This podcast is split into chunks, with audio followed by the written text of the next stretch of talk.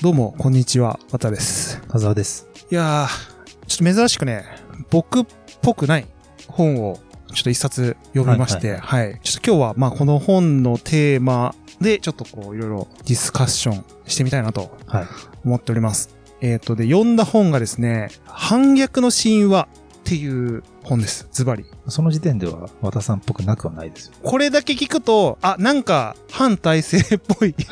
なんかあの、反逆する人たちのサクセスストーリーなのかな、みたいなタイトルですけど、副題がありまして、えっ、と、カッコ付きでですね、反体制は金になるとという、まあ、要は、あれですよね。反体制ってのはビジネスだぞうんっていうことを言ってる本なんだろう。うなっていうのはこれでさせていただけるかなと思うんですけど、うんいや、まさに本当おっしゃられる通りで、なんかね、反逆っていうところで言うと、結構僕が、反逆？いや今まで別に反逆の話をそんな頻繁にしてたわけじゃないんですけど、ちょっとイメージ的にね、ちょっと僕が話しそうなうん。内容なんですけど、今回は逆の内容というところでう、ん。で、まあちょっとね、あの、その本の説明と、あとでちょっとディスカッションみたいな感じと、ちょっとセクションはいこう分けて話したいんですけど、えっ、と、じゃあちょっとね、まずね、あの、軽く本の内容をちょっと話させてくださいと。で、これね、すごい分厚いんですよ、本。今ね、うんちょっと今、事前に打ち合わせでね、はいはい会話したんですけど、あのね、もう、長い。本当に。あ、で、これちなみに、あの、これ、発売されたの結構前です。2004年ぐらいだったかな。オリジナル版の方はもうすでに発売されていて、まあ、改めて、改訂版という形で、最近、うん。まあ、この10月ぐらいに。なので、ちょっとね、あの話の内容がちょっと古いです。だからうん、扱ってるテーマとかが、本当にもう、1990年代の話とかが多いんで、あれなんですけど、で、ちょっとね、もう長いんで、全部話せないんで、ちょっと、ねあの、割愛しながら、あの、話したくて、で、あの、言ってることはすごい、すごくシンプルなんで、うん。ちょっと結論もね、ちょっと合わせて話したいんですけど、で、えっと、あ、でそもそも、反逆って、反逆の神話と言っているが、何がテーマかっていうと、いわゆるさ、カウンターカルチャーって言葉あるじゃないですか。はいはいはいこの番組はよく使いますよね。カウンターカルチャーっていう。なんか、要は、あの、あれ？えっ、と、わかりやすい例で言うと、あの、ヒヒッピーみたいな、なんかあの、はいはいはい反戦運動みたいな、うん。うん、とか、あとは、えっ、と、日本だと、あれですよね。つい最近最近話しましたね。安保闘争はいはいはい。とか、まあ、要は、すごい大きい勢力に対して噛みついていくあ、はいはい。行動ですよ。うんで、それに付随する文芸であったり、音楽とか、あとは芸術とかっていうのを、まあ、カウンターカルチャーとえ言いますと。えはいはい。うん。で、まあ、でこの本は、えっ、と、何を紐解いてるかっていうと、そのカウンターカルチャーっていうのは、そもそも、まあ、大きな体制に噛みついて、それをまあ、批判して、で、批評して、なおかつ、えっ、と、変えていこうっていうアクションはいはい。っていうふうに、まあ、一般定義されてるんですけど、うん。全然その、カウンターカルチャーっていうのは、全然カウンターにはなっていないと。うんむしろ、あの、まあ、今でいうこの資本主義の社会、消費社会で、あの、まあ、消費することに対してすごい反発してるね、うんメッセージのものが強いと思うんですけども、はいはい。あ全然逆で、あの、全然、むしろ反逆行為が消費されてるぞっていうのを。すごいこう明快に言ってる本で、僕うんとこれね、読んでね、感想としては、そう面白かったです。なんか、今までにない視点で、なんか僕がちょっと勝手にカウンターカルチャーに抱いてた憧れみたいなのを、すごいこう、鋭く、そんな甘いもんじゃねえぞっていうのを、あの、言ってくれた感じがしたんで、すごいはいはいはい。わかりやすかった。けど、例え話がめちゃめちゃいっぱいありすぎて、ちょっともう 全部紹介できないっていう。でね、どういう理屈で、ちょっとあの、ねそのカウンターカルチャーっていうのを、あの、反証してるというか、カウンターカルチャー自体を批評してるかっていうところをちょっと話したいんですけど、で、まずね、あの、よく言われるのが、なんかカウンターカルチャーってすごいパラドックスありますよと。うん。で、えっ、と、この本で言うと、一番最初にそのエピソードとして持ってくるのが、すいませんね、これもう世代というかね、知らない人多いんじゃないかと思うんですけど、あの、90年代にですね、あの、あの、アメリカの音楽業界一世風靡したあの、ニルバーナっていうバンドのですね、カート・コバーンっていう、もうお亡くなりになられてるんですけど、えっ、と、有名なもう伝説的なロックミュージシャンですよね。カート・コバーンのエピソードをですね、ちょっと抜粋して話してあって、カート・コバーンって、あの、ね、ご、まあ、ご存知の方も多いと思うんですけど、あの、じ自殺しちゃってますと、もう、で、90、1995年とか6年だったかな。うん。まあ、その理由っていうのが、カート・コバーンっていう、いわゆる音楽性で言うと、すごいあの、なんですかね、音楽的になんかヘビ、ヘビーメタルとかハードコアみたいな感じの音楽なんですけど、いわゆるあの、パンク音楽の、パンクミュージックの精神をすごい受け継いでる人なんですよ。で、それ自分の音楽に対しても表現して、で、パンクロックっていうのも本当にカウンターカルチャーのもう最たる、あの、ジャンルで、あの、ヒッピーっていう、さっきね、カウンターカルチャーって言ったんですけど、パンクっていうのは、ヒッピーすら、お前ら何甘いこと言ってんだと。お前らごときが世の中変えられるわけないだろみたいな。うんそんなナンパな姿勢だったら、ドラッグプカプカ吸って、それで世の中変わると思ってんのかっていうのが、パンクの主張で、俺らはもっと武力でいくぞみたいな。そういうジャンルです。だから、簡単に言う。だから、すごいハード。うんハードな。うん。で、す世の中に対してもすごい反社会的な感情を。ある種抱いてるような、好きな人はね、好きだと思うんで、詳しい人はね、そのいいろんなミュージシャンいるんで、あの、お詳しいかと思うんですまあ、カート・コバンっていうのは結構そういう音楽に影響を受けていて、で、えっと、彼がやっていた音楽っていうのが、いわゆるこう、オルタナティブロックっていうですね、うん。まあ、オルタナティブって何かっていうと、それまでのロックいわゆるもう、あのーなんだろう。例えば、えっ、と、レッド・ゼッペリンとか、ディープ・パープルとか、バンヘイレンとか、まあ本当ね、あの、その当時のね、あの、メインの音楽って、結構ロック、すごい売れてるバンドも多くて、で、もうポップス化してるみたいな。いわうんゆる商業ロックとか産業ロックって言うんですけど、あのね、そういうのに置き換えるためのロックっていうのを、まあ、やろうとしてた人なんですよ。だからうんオルタナティブロックっていうのは、まあ、その代わりになるロックっていううん意味ですね。で、やっぱオルタナとかグランジとかって言われるんですけど、だからもう本当にそれらに対してのもうヘイトな感情がすごいわけですよ、カートは。で、ただ、あの、残念ながらとか、残念ながらじゃないんだけど、すごいあの、ニルバーナってね、結局商業的な成功をししちゃうんですよ。あの、もうすぐに。うんうんデビューしてすぐに。で、有名なんですか、ネバーマインドっていうですね、あの赤ちゃんがこう泳いでるようなジャケットのアルバムがあって、もうそれがもうめちゃめちゃ売れて、でももうスーパー売れっ子になっちゃったんですよね。で、うん全世界で、アメリカだけじゃなくて、日本でもすごい人気ですし、でそれをもうカート・コバンがもう、いや、売れちゃったもんで、もう自分の音楽がもうあの産業になっちまったと。俺は、あの、本当産業野郎どもの手先になっちまったみたいな感じで、うんもうすごいもう、あの、頭おかしくなっちゃって、で、ドラッグどんどんやっちゃうんですけど、うんで、もう、あの、こんな思いはしたくないから、次のアルバムは、絶対に嫌われるような音楽作ると。で、めちゃめちゃ気合い入れてね、全然違う音楽作ったんですよ。したら、めちゃめちゃ売れちゃったんですよ。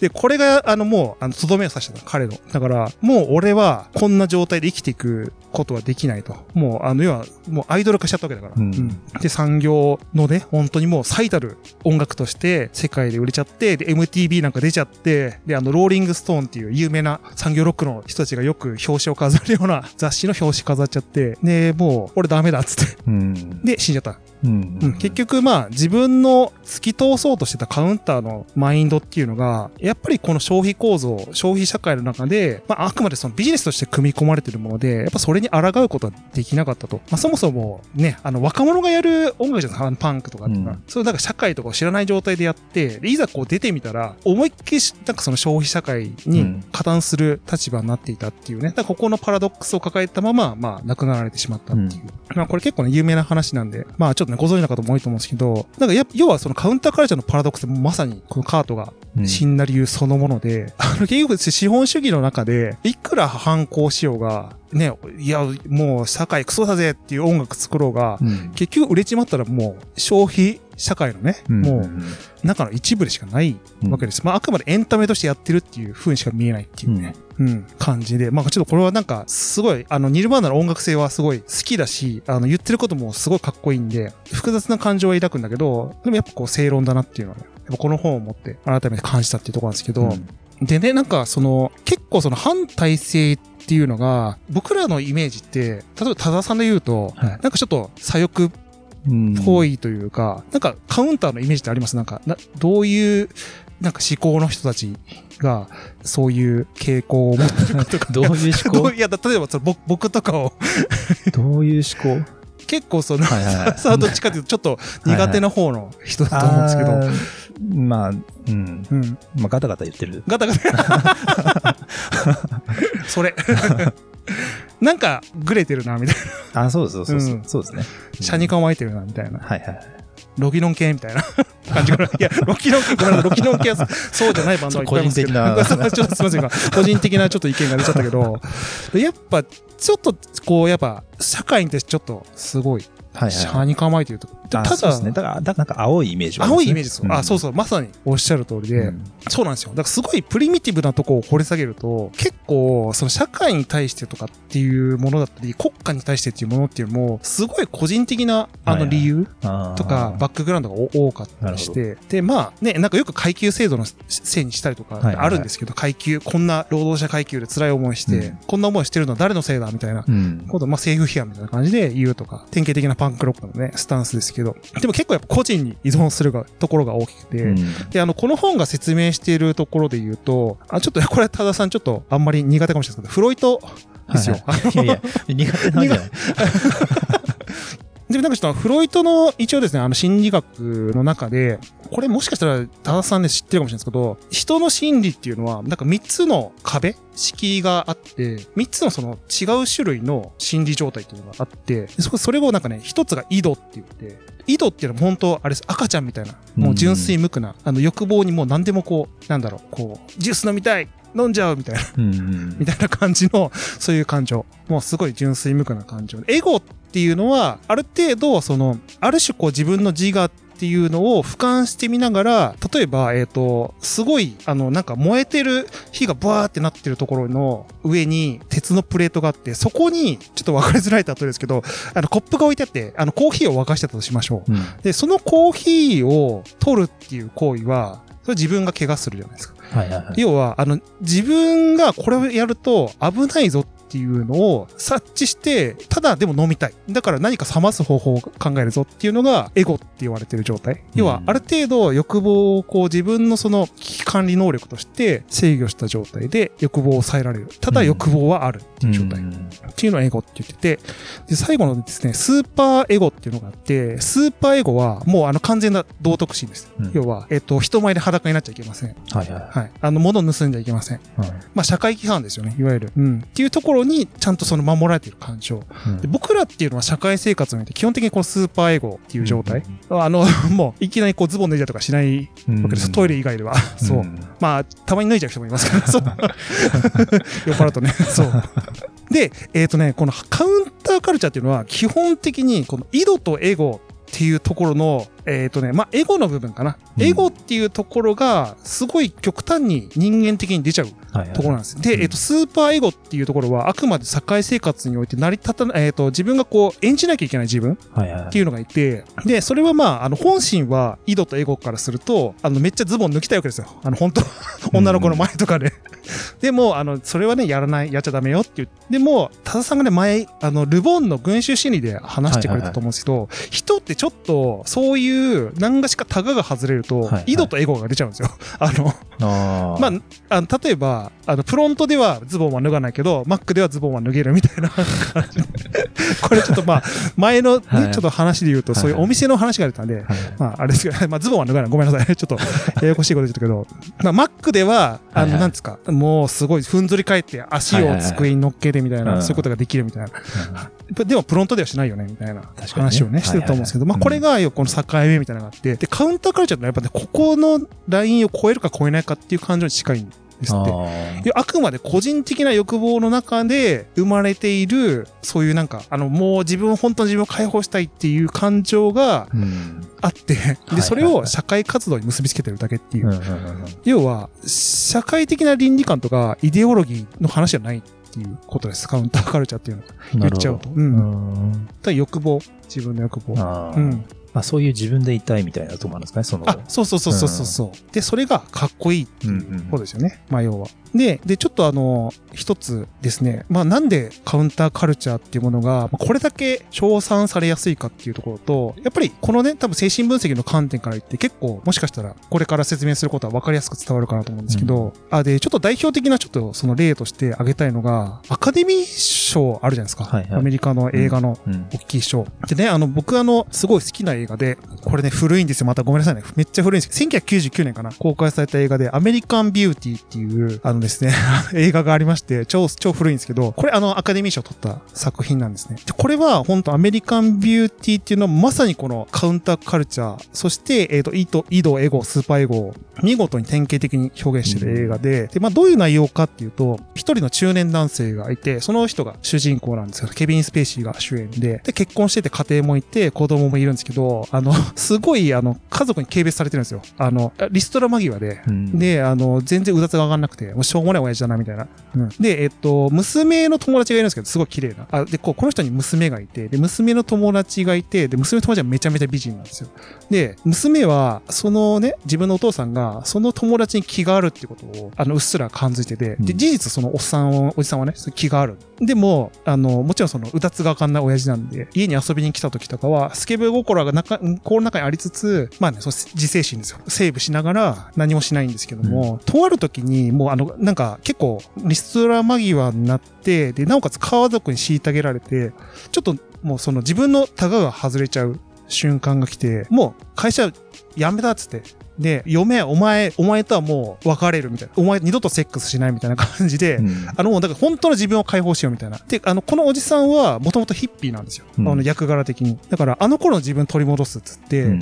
あの、もう、本当もう、あの、娘の友達の男の子から、マリファナを買ったりとか、あの、ちょっとお前、あれで持ってるだろっつって、ちょっと、俺にくれよ、みたいな。うん。で、えっ、と、あの、あとはファーストフード店でアルバイトをし始めて、あの、だからその、若い頃のあの、感情を取り戻すみたいな。あともう体鍛えて、とかつって、うん。で、どんどんなんかその自分を取り戻していくんだけど、あ、ね、結果的にその、あれなんですよ、えっ、と、その娘の友達と、あの、その、でできちゃうんですね、そのさ、うん。最後に。で、最後こう、いろいろこう自分を解放していって、本当の自分を取り戻すみたいなうん。感じになっていくんだけど、で、まあ、オチを言うと、最後ね、殺されちゃうんですけど、まあ、だからその、その、なんですかね、彼は、その、本来その、井戸、エゴのところっていうのを、まあ、ずっとこう、包み隠して、こう、生きてきて、でそれにこう、抑圧された中で、本当の自分を取り戻すみたいな、っていうね、感じで、あの、映画の中で描かれてるんだけど、うん。それを取り巻く人たちっていうのは、どっちかというと抑圧してる人なんですよ。奥さんもそうだし、隣に住んでる、あの、男の子が住んでて、うん。その親父がなんか、軍のなんか、すごい大佐みたいな、もともとなんかね、軍でそういうことをしていた人で、でもその人実は本当はゲイで、でもゲイってことは軍のね、あの関係者だから言えなくて、ずっと彼自身も抑圧されててみたいな、なんかその抑圧されてる中の最後こう解放、自分が解放できた一人みたいな描かれ方。うん、で、最後抑圧されてる人に殺されちゃうんですけど、うん。っていうのが、まあ、1999年のアカデミー賞で受賞してるんですけど、まさに、あの、この、あれですよね。カウンターカルチャーっていうのが、まあ、いかにその、社会の構造として、多分その抽象化した時に、みんな多分、あの、おじさんたちそうなんですよ。抑圧されてる、そういう環境で働いてるおじさんがいて、で、みんななんか若い頃の、あの頃を思い出したいみたいなうん人たちがたくさんいて、で、そういう人たちがこう共感したりとか、なんかそ、やっぱ本当の自分を出すっていうことが、どれだけ大変で、でもそれ本当は自分の欲望に素直になっていきたいじゃんみたいな。っていうのが多分こう、いろんな意味合いでね、評価されて、まあアカデミー賞を取ったっていう映画なんですけど、これ結構象徴的で、あの、アカデミー賞とか、あと、あとね、まあさっきのそのカート・コバーンもそうなんですけど、アメリカのショービジネスとかエンタメって割とそういう作品が賞を取りやすいんですよ。要はそっちの方が共感が得られるから。うん。なんか、わかるじゃないですか。なんか、こううん倫理観的に、はいこれよくね、あの、左派、左翼の話するときに、それはまあ倫理観的に正しいから共感するでしょみたいな話すると思うけど、まさにその話で、そういうメッセージを伝えた方が共感しやすいんですよ。うんなぜならその、井戸とエゴをみんな持ってるから、それを出していいじゃんって言ってくれてるから。共感しやすいそう。だからそうやって、まあその、いわゆるエンタメって、実はよく見るとそんなものばっかなんですよ。あの。よくよく見るとはいはいはい。だから最近僕が話したノマドランド。うんまあ、あれもだから、そのなんて消費の社会から逃げて、あ、逃げてじゃない、ちょっと消費の社会からちょっと逸脱した生活を送って、はいはいはいで、えっ、と、本来の自分を取り戻すっていう話。うんで、あれがアカデミー賞を去年ね、うん取ってますしうん。で、音楽とかもそうですよね。結構、うんあの、本当に自分に素直になりなよとか。だから自己啓発ってそういうことじゃないですか。はいはいはい。うん。で実は、あの、僕らって、その、ほとんどカウンターなものを、で、育ってきてるんですよ。なんか、マインド。ドというか。はいはいはい。で、カウンターのものっていうのはすごい消費されてる。うんうんうんそれだけ。要は、あの、ほとんどこの消費する何か、消費構造の中っていうのは、基本的にそういうモチベーションをフックにしてる。うん商材が多かったりとかまあエンタメが多くて、はいはいはい。いや、まあ言う、でも、まあ映画とか、バンドとか言ってることは消費はよ、まあ消費だけの世の中は良くないとか、うんうんうん。ね、あの、もう少しやっぱ、このなんか成長速度として環境を変えなきゃいけないとかはいはい。言うけど、めちゃめちゃ加速させてるっていうのが事実としてあって、まあそれをもう指摘してるっていう感じですね。ううんん。だ結構すごい僕はこれ読んでて、いや確かになと思って、わなんなるほど。か僕の周りにあるものって確かそうそういうものが多いしう、ん。それらを多分人は称賛してるはいはいはい。気がして、なんか、あの、結構ハッとしたんですよね。なんか、うんなんとなく分かってはいつつ、なんかそれをこうズバッと言ってくれたというか。うん。っていうね、だから結構ね、田沢さんとかね、読むと、これ面白い本なんじゃないかなってね、思うんですけど、ああとちょっともう一個ね、映画のエピソードで、あの、ちょっともう一個だけちょっと話したやつがあって、はいあの、僕すごい好きな映画で、テリー・ギリアム監督と、えっ、と、ジョニー・デップ主演の映画で、あの、ラスベガスをやっつけろっていうですね、あの、僕すごい好きな映画があって、本当40回ぐらい下手したら見てる映画なんですけど、あそうですか。あの、そう、はい。ほんとしょうもない映画で、あの、ほんとドドラッグの、ハンター・トープソンっていう、あの、実際に実在した、そういうジャーナリストの自助伝というか、まあそういう映画なんですけど、もう、だから60年代のヒッピーの話なんですね。で、うんもう、ドラッグまみれでもう、なんかもう、あの頃のジャーナリストはもうほとんどもうドラッグまみれでもう、すごい酩酊した状態でみんな記事書いてたみたいなのを、うんもう2時間延々とこう、ロードムービーとしてね、あの語ってる映画なんですけど、なんかそのでも一節の中に、要はその、ドラッグカルチャーって、もともとはやっぱりその、カウンターカルチャーとして、要は反戦運動とむ結びついていたものなんですよ。要はその、ドラッグをやればハッピーになるじゃないですか、みんな。うんうん考え方とか生き方みたいな。だから全員がドラッグをやれば、この世界はみんな幸せになると。はこんな幸せな気持ちになれるのになぜみんなやんないんだみたいなっていうのが、多分、ヒッピーのその言い分というかね。あの、だそうすれば戦争なくなるじゃん、うんみたいな。うん。ドラッグをみんなやればさ、いや、とりあえずさ、みんないいやつになれんだよ、みたいなっていう考え方なんだけど、でも結果的にそれは本当もう欺瞞というか、ただの幻想でしか過ぎなくて、もうみんなボロボロになってくるんです、その後も、うん。なんかね。で、この映画の中でも、結局、反戦とか主義っていうものは、あくまで言い訳でしかなかったみたいな。まあ、結局、あの、自分の欲望のまま、いろいろできることを、いい音楽聴いて、うん。いいドラッグ吸ってっていうことの大義名分でしかなかったっていう、うん。すごいいいセリフが出てくるんですけど、僕はだからそのセリフがすごい好きで、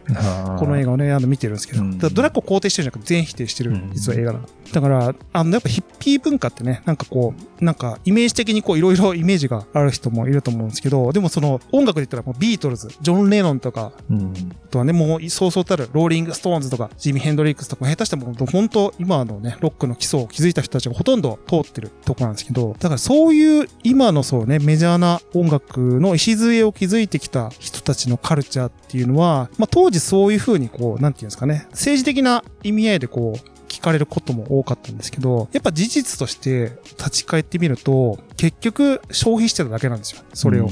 ね、あの、何も買わなかった。実際それを、あの、みんなで反戦だとかっつっても、うん。ドラッグだって言っても何も買わなかったっうん。ていうのが、まあ現実で。うん。で、ドラッグ捨てた人たちはもうみんなボロボロになって死ぬわけですけど、その後ね。だから結局残酷なそのね、結末が待っててっていうところで、やっぱり、まあ一時的なそのなんか熱量とか爆発力がすごいから、大衆はこう感化されやすいんですけど、まあ結果的に見ると、その、もう体制側に思いっきり加担してて、うん。その循環をしてただけっていう、うん。まあ虚無が、はいはい。虚無しかないと。うん。うん。まあ、その時楽しければいいじゃんみたいなね、人たちもいるんで、それはそれで、ね、いいのかもしれないですけど、まあ、結局まあ、その、全然メッセージとは真逆のことをやっちゃってるっていうのが、まあ、如実にね、こう、描かれてるのが、まあ、この本とか、まあ、映画、今言ったラスベガスをやっつけろとか、なんですけど、うん。だから、なんで、こういうのを見ると、なんていうか、結構、今もそうかもしれないですけど、若者ってこういうメッセージに結構感化されやすいはいはい。じゃないですか。うんまあ、この本の中でもその出てくるキーワードとして、いわゆるこう文化左翼っていう言葉があって、文化左翼っていうのは何なのかっていうと、まあ僕らが苦手なやつですね。あの、だからあの、はいはい ポリコレはすごい。うん要はだから、倫理的には正しい、けどそれ言いたいだけでしょみたいな。あの、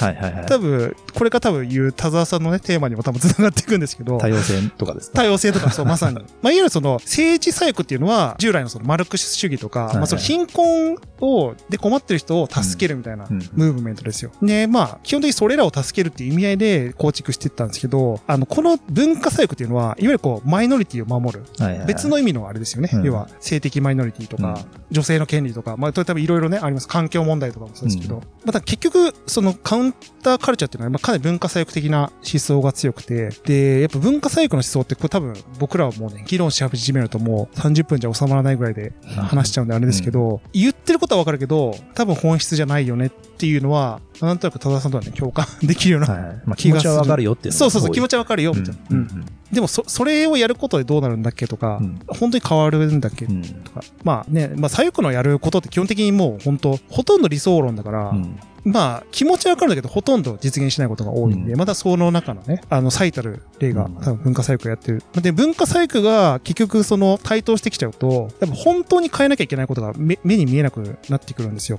で、これ多分今すごい、今の社会でちょっとそういうのが起き始めてると思うんですけど、うんだからファッションとかカルチャーとしてあの左翼的な考え方を用いちゃうと、本当にこう解決しなきゃいけないことがうん見えなくて、なんかそのファッション性が高い言葉 ?SDGs とか、まあビジネスになりやすいうん言葉がどんどん出てきちゃって、で、まあ結局金、金を生み出してるだけで本質的な問題解決してないみたいな。うん。っていうね、ことが、あの、起きるので、まあ、だからそういうこともね、あの、批判してる本なんですよね。うん。まあ、結局。で、なんかまあ、この文化左翼の台頭によって、その左翼が本当にやらなきゃいけないことがもう30年ぐらい遅れちゃったって言われてて、うん。で、ね、まあ、これはまあ、左翼、右翼、どっちが正しいっていう議論じゃなくて、ただまあ、本質的なこと、右翼も左翼もどっちも必要なわけじゃないですか、あの、社会には。だからね、そういうところがちょっと遅れちゃったりとかっていうところで、あの、まあ、目くらましじゃないけどね、うん。あの、そういう感じで、まあ、結局カウンターカルチャーって本当にその、なんか、その人類とか社会として向き合わなきゃいけないことを、ちょっと盲目的に別のことに集中しちゃったりとかうん、あとは消費っていう意味でも、本来そんなところに消費しなくていいのに、余計、まあなんかその、なんていうの？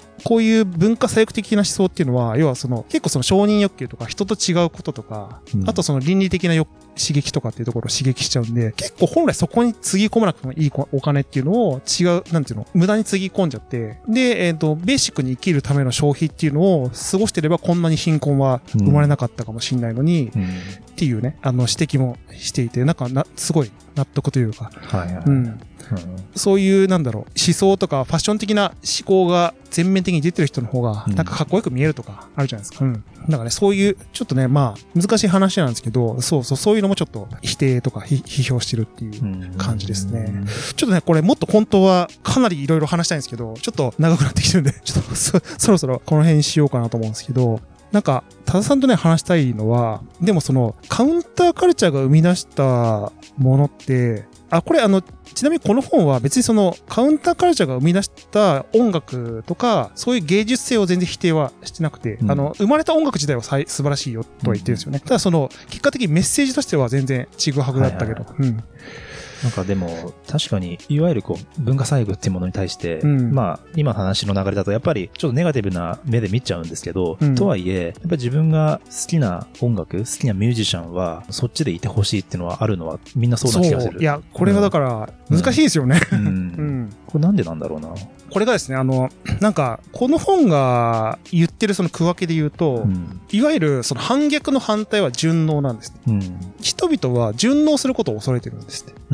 要はだか、ら、これでも伝統とか保守とかって考え方って、まあでも確かに、あの、この合理性が歌われる世の中で言うとう、ん。なんか言い言いたくなるじゃないですか。なんか、それ合理的じゃないじゃん。はいなんで今までいつまでもそんなことに縛られるのとか。だから、あの、そういうふうにこうね、あの、順応することを恐れちゃうっていう性質が、まあ今現代人はすごい潜在的に残っていて、はいはいはい。で、それな、なんでかっていうと、やっぱあの戦争の影響が強かったらしくて、うん。やっぱあのナチスですね。やっぱヒトラーの話はすごい、この本は言ってるんですけど、まあナチスがやったことってのは結局そうなんですよ。あの、こうこうこうだぞ、こういうふうにやればドイツは素晴らしい国なんだ、みたいな。で、こういうの排除すればこうなんだっていうのを、額面通りみんな受受け取っちゃった、うん。あの、ムーブメントというか、あの、流れで、うん。で、なんかそ、それらが生み出した怪物がやっぱヒトラーじゃないですか。うんだから、あの、やっぱそういうものを、なんかこういうなんか革命的な指導者が現れた時に、額面通り受け取ることっていうことに対してすごい怖さを感じるようになっちゃって、うんで、それがつか脈々と受け継がれていたりして、うん、で、だからそれがあの音楽とかに現れたわけですよね。だから反戦運動とかもそうだし、うんあ、の、いや、政府の言ってることは大体間違ってんぞ、みたいな。っていうのを歌うっていうのが逆に言うとメインストリームになっちゃった。うん。うん。だから、ある意味、普通に生きてると順応すること。まあ、イド、エゴ、スーパーエゴで言うと、基本的にスーパーエゴで生きていくのが文明を持ってる人間のあり方なんだけど、うんでも、その戦後以降の社会って、全然それを真逆になっちゃってて、メインストリームが反逆になっちゃったんですよね。だから、そうじゃないことについて逆に言うと違和感を感じちゃう。だから、ありのままでいいじゃんって言言ってくれた方がやっぱそりゃうん響くし、うん。だから、難しいですよね。順応してるアーティスト、例えば、政府万歳とかって言ってる、あの、バンドを応援しづらいっていうのは、いや、ほんとそうだなと思って。うんそれなんか先入観とかも植え付けられちゃってる、はいはいはい。そう、もの。なるほどね。うん。あとなんか、そんな交渉の話じゃなくて、うんもっとしょうもない、その意味もあるかなと思ってて、うん。例えば、究極、人事だからじゃないかなと思うとこもあって、ああ、例えばですよそうそうそうそう。あの、うん、お笑いって、うん。お笑い芸人さんたちを見て僕たちが笑えるのって、やっぱりその自分の関係ない人が自分のそのなんていうのコンプレックスなりを見せてる姿を人事として笑ってるっていう側面あると思うんですよ。ありますね。あ、まさにまさに。ン。ミュージシャンとかが、やっぱり文化左翼的な思想でパフォーマンスをしているところっていうのを、うん旗から見て人事として面白いなって思って見てるってうん。いうだけの気もするんですよぼね。傍観者的なね。当事者じゃないからねね。そうそう、だから無責任に楽しんでるっていうのもあるあ、しでもそれはね、そいや、そうなんですよ。いや、でもそうで、あの、これだから、あの、この本で言うと、最、結構ね、あの、序章の方で、あの、いわゆるマルクス主義の話が出てくるんですよ。うんで、でマルクス主義なんでダメだったのかみたいな話が書いてあるんですけど、あ結局、あの、当事者はね、まあ、マルクス自身は、いや、やっぱり労働者のためを思って、やっぱこういう風にして、ユートピアを作っていきたいって思ってるんだけど、うん。労働者全然興味なかったんですね、あれ実際、あの、あんまり。言ってること、まあ、うん、みたいな。はい。なんか、あ、だ結構響かなかったらしくて、なんかその、まあ、なんだ、労働者のその、本質的に生きる豊かさを追い求めてとかって言われても、あんまり響かなくて、で一般大衆っていうのは、そんな、おっしゃった通り、高尚なレベルの議論で 話してないし、基本的には、俯瞰で、なんていうの、その、利己的に世の中を見てるから、そうですね。自分視点のミクロの視点でしかそう見てないそだから知らないんですよ、その なんか。そうですよね。で、まあ、あくまで、あ、そうなんだ、そんなことやってんのねって感じで、うんあの、傍観してるぐらいがう、んちょうどいいものなんですよね、多分。はいはいはい。あ、で、あと、面白いのは、だからその、要は政治とかもそうだし、あとは、大衆自身も、大衆自身をすごい、要は傍観してるみたいな感じなんですって。だから、ちょっとね、これはちょっと伝え方が難しいんですけど、なんかこう、一般大衆が選ぶメインストリームって、ちょっとダサい傾向はがありません？なんかこあう、なんでこんなバンド売れんの？みたいあなー、とか、なんでこいつらが成功するのか分かんないみたいなのあるじゃないですか。で、基本的に大衆はそういう、だから芸術とか音楽とかもなんですけど、それなんか選ぶセンスって別にその大衆としてはないから、うんなんか結構愚かなものを選んじゃうんだけど、それをクソ出せって思うらしいんですよ、大衆は。要は、なんか、消費、なんていうの、資本主義とか、資本家が作り出してる偶像みたいな意味合いでね、うん。否定することが多いんですけど、結局選んでるの大衆うんで、要は自分自身が選んでるものなんですよ。それがいいと言われてて、売れるから資本家はそれに食いついてうんプッシュするけど、結局選んでるのは自分たちなんだけど、うん。そういう風に選んだものに対してクソ出せって思うはいのが大衆で、で、それがカウンターカルチャーみたいな。な要はその、あんダセえバンドの音楽は、いや、あんなもん作るバンドは出せよ。俺らはもっとかっこいいもん作るぞ。つって、うんなんか出てくるじゃないですか。インディーズとか。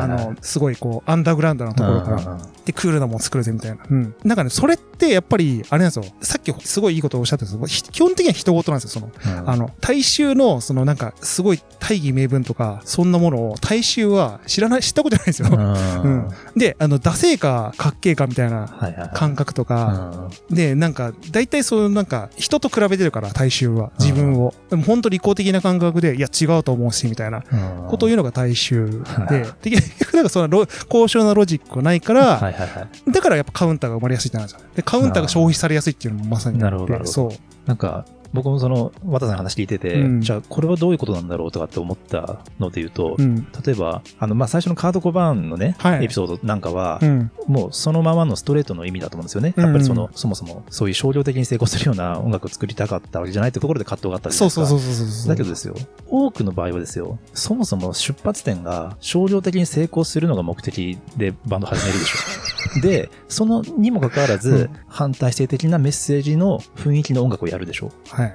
これは、だからなんでなんですか？これねうんだからやっぱそういうものだからっていう、だからかっこいい像っていうのが、うんこういうものだっていうのがあって、それを踏襲してるっていうことなんですかね。それはあると思いますね。うんだから、やっぱりその社会を知らない若い状態で始めることがやっぱほとんどじゃないですか。うんそういう行動って。うんで、すごい、それってさっき言った利己的な感覚というか、うんいや、いや、ちげえと思うんだよな、みたいな感じでうん始めて、で、あの、商業主義かどうかというと、まだ売れてないから、そこも否定できるわけですよ、その段階では。でも、絶対売れないとバンドってうん続かないでしょ、だって。う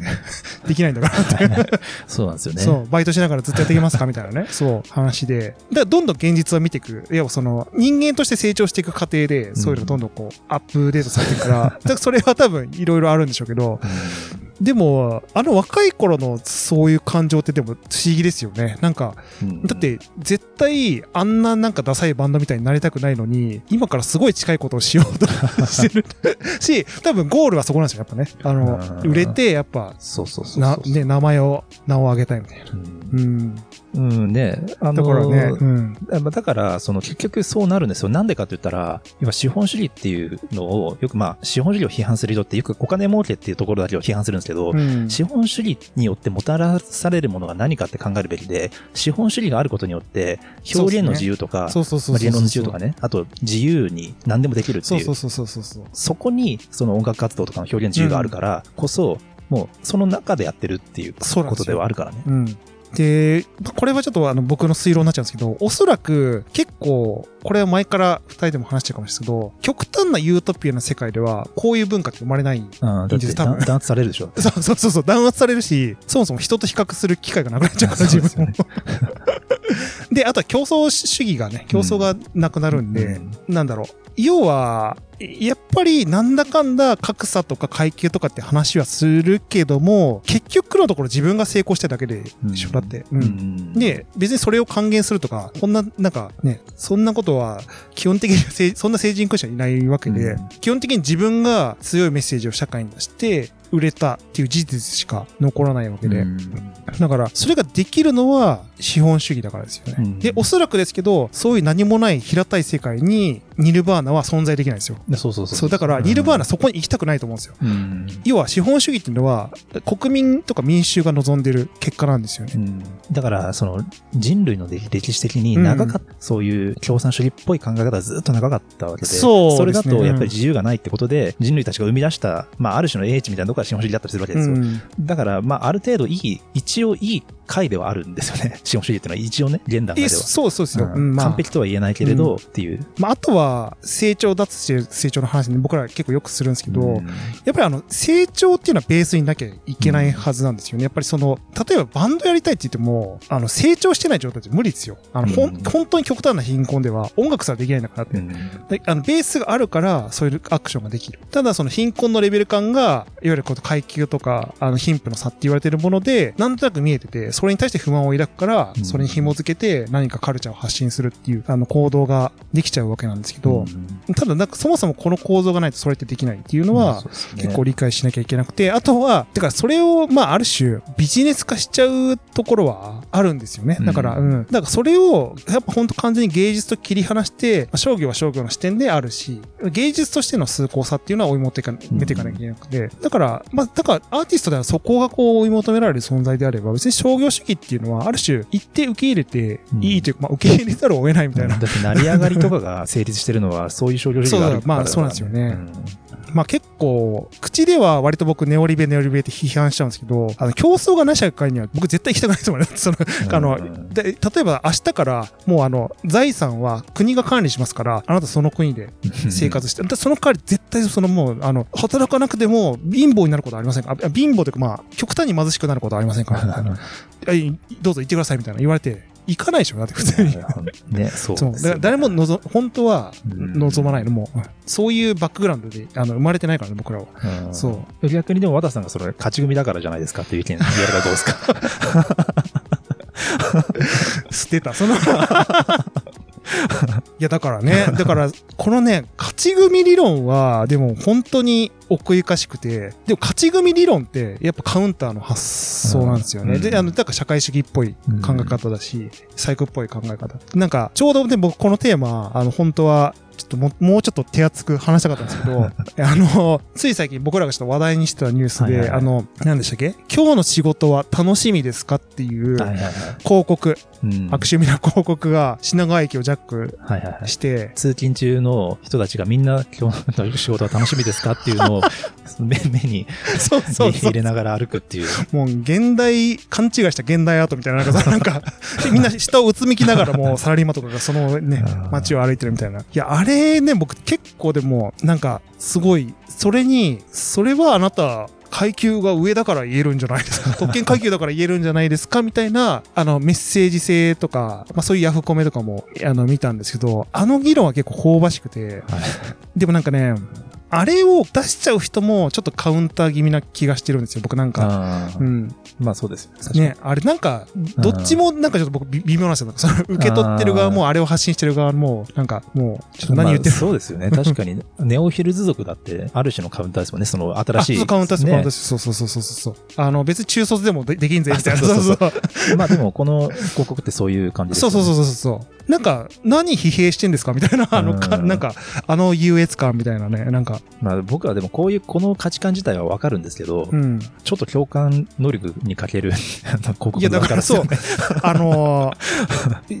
どういう絵面を想像したのかねっていうのを思いますよね。なんかその、な、何を意図してたのかがね、もう全然わかんないところあって。でも、すごいわかまあ僕、だから僕も、その、なんていうんですかね、割と意識を高く持つっていう考え方を、うんその一生懸命こう取り入れて生きてきたんですけど、うん。だから僕自身はすごく何事もこうポジティブに考えていけるとは思ってるんですけど、やっぱね、誰もがそういう人生生き方を価値観を望んでるわけではないっていう。ことに、うん。すぐには気づかなかったなって僕も思ってて、それは僕もなんか反省するところもあったりとかするんで、うん。仕事感とかって本当に人によるしね。うん。だっ、て本当にこう何かしらな何にもこう特別なスキルとかがうん。なくて、あの自分でもできる仕事って思って生きるための生活費のために生きるために仕事をするっていうモチベーションで働く人が多いわけだから、そうですね。うん。そういう。人にとってはこの広告は辛いと思うんですよね。辛いと思いますよ、本当に。うん。だから、それを問いかけられたところで、うん何もないですよね、そこ、そこには。あ、だ要は、結構、ちょっと要素としては、なんか、マルクス主義者っぽい理想主義なとこあるじゃないですか。うんないや、そんなさ、もう、やめちゃやめちゃえ、もう、あの、俺と一緒にやろうぜ、みたいな。なんか、すげはいえ、あの、ワクワクするよ、仕事、みたいな、なんか、あの、いっぱいあるから、そういう仕事、みたいな。で、なんかすごい、理想論を考えてる人からうん。言いがちなやつなんですけど、そういう現実じゃないところの世界線ってあって、で、あと、だからその、でその仕事が楽しいか楽しくないかって、僕結構、その仕事の職種とか内容とかとはまた違う変数があって、はい。でその環境とか人と接することが嫌みたいなうん。パターンってあるなと思って。だから大体僕人間関係なんじゃないかなっていうのは思ってたりするんですけうんど、そこは、あの、お前が言ってる理屈じゃブレイクスルーできねえぞとは思うんですよ。なんか、そもそもその人が抱えてるコミュニケーションの問題な可能性もあるから、それどんな何を、なんかね、仕事を紹介しようが、うまくいかない可能性がすごい高くて、だすごいそれってなんか、すごい一方向からの視点だよなって思うんですよね。そううん。ま僕ら、まあ今専門職してますけど、うん例えば20年の時、ね、アルバイトとかでいろんな仕事してたじゃないですか。うん。それってなんか、その仕事に誇り持ってやってたわけじゃなくて、いやいや、その生活費を稼ぐためにやってるそうお金のわけじゃないですか。そうそうそうそうで、そういう人間にとって、うん。その仕事楽しいですかって問いかけられても、うん。そもそもそういうモチベーションで今の仕事を選んでなかったりするわけだから。いや、そうそうそう、そうなんだよね。で、お金のために働くことって何にも悪いことじゃないからね、本当そうですよねだってね、うん、別に仕事に価値をとか意味とかさ、楽しさを見出さなくても 全然いいんだから。うんかそれは、それこそ家庭とかさ、プライベートに見出してる場合もあるんだしね。だから、それをさ、だからすごい路悪的ですよね。そう考えてみ。だってあのさ、いや、なんかちょっとメッセージとしてさ、すごいじゃん。だって通勤してる人に対して、このご時世に通勤しなきゃいけない人たちですよ。だって品川駅で。うんぞろぞろ歩いてる人たちは、この状況で。うんそんな選択肢がない人たちに対して、確かにね。一番、あれだよね。一番言っちゃいけない人たちに対して言ってる可能性あるよ。だからさだってあの、事実、例えば月曜日が一番人身事故が多いって言ったりすいや、るじゃないですか。いや、でしょう。んそういう世の中ですからね。そうですよ。だから。そうですよ。だから、さあ、いや、だからやっぱね、僕は、この本の流れで言うと、カウンターの弊害なのかなってちょっと思ったんですよ。この、今日、今日の仕事は楽しみですか？なんて言えちゃう。いや、俺らもっとさ、ヒッピー的な生き方しようぜ、みたいなさ、なんかそういうの聞こえるんですよ。なんか、ドラッグやってればハッピーになれっからさ、みたいな。なんかそれぐらい軽薄なうん言葉？うん。全然その先には、なんか何も思想がない、みたいな風に見えちゃう。ただまあ、ニュースピックスっぽくていいですよね。あ、まあそうですね。まあ、だから、ね、広告はニュースピックス関連会社がそうそうそうそうそうそうそうまあ、ぽいですけどね。ぽいよね。まあ、そういう会社だし、うんその、あの会社のああいう雰囲気は、それぞれでいいと思うんですよいやね。ほんとね、あのね、あの会社やっぱね、90年代前半的なね、あ、ちょっと会社をディスっちゃうとあれですけど。なんかね、きうんそうなの。なんかでもまあ、独特でうん分かりやすいカルチャーだから、それをいじってもいいと思う。なんかそう、だから、いじれるっていうう、んそう、良さはあるよ。だから、その、ネタとして、なんかね、その、なんかね、そう、提供してる昔、さよならおっさんで炎上したよさよならおっさんでも、さよならおっさんマジで本当よく考えるなと思いましたからね。ねなんか、すごいセンスだよね、あれね。うんでも次から次へとニュースピックスを生み出しますね。ねあの、なんか逆にあの路線で何かアウトプットできるって、僕なんか、僕らって絶対できないじゃないですか。あれすごいよね、あの、うん人に嫌われる才能というか、なんかその、ね本当に。あいや、で、あれはね、きつうい、んきついよ。うん、ほんと。うん。あれですかね、こう、ああいうカルチャーを、なんていうんですか、新自由主義的な感じで言うんですかね。どうなんすかね。でも、いろんな意味合いがありそうですよね。ネオリベラリズムっぽい、まあ、自由競争のもと、いや、そんななんか、いつまでも何疲弊しちゃってんの？みたいな空気もあるし、逆に言うともっとその、あの、労働権利うん的な、やっぱマルクスっぽい感じの方にも捉えられるし、みたいな。うん疲れたら休んでもいいんですよ。みたいな、は なんか、意味合いとも取れるし。いや、お前生活保障してくれんのよ。感じですけど。い。あのうん。まあでも、とりあえず何様なのかって話はあります。だからその、いずれにしてもね。まあでも、やっぱ、でも、やっぱそれを軽薄な感じで言えちゃうのはネオリベっぽいんですかね、やっぱね。なんか、ううんん。労働者の立場が分かってる人だったら、それ言わないですもんね、やっぱね。なんかでも、ニュースピックスって最初はただのそのニュースキュレーションアプリアプリだったじゃないですか。そうですね。うん。ここに至るまでのそのなんかすごいなと思って、そういう人たちが集まるそのメディアになって、いつの間にか新しいカルチャーを作ってるわけでしょ。カルチャーを作ったすごいなと思って。そうそうそうそうそう。うん。だから、ね、これだからこの話題自体もそこで、あれでしょ？語られてるわけでしょ？ニュニュースピックス上とか。いやでもここ、これはこういう視点でこうでこうでみたいなことうんを、すごいロジカルに説明してる人たちがいたりとか。そういうことじゃないんだろうけどな、みたいな。だからさっき言ってた、これあれですよ、あの、他人事の奴らの話ですよ、これ多分。あー うん。もう全部人事、はいはいはい基。本的に。それを楽しんでるだけっていう構図かもしれないですよ、これ本当に。残酷だよね、だからね、本当ね。も僕でもあの、やっぱり自分の好きなこととかうんを仕事にできてる人には、そうじゃない人の気持ちってマジでわかんないと思うんですよ。う、まあ。本当に。。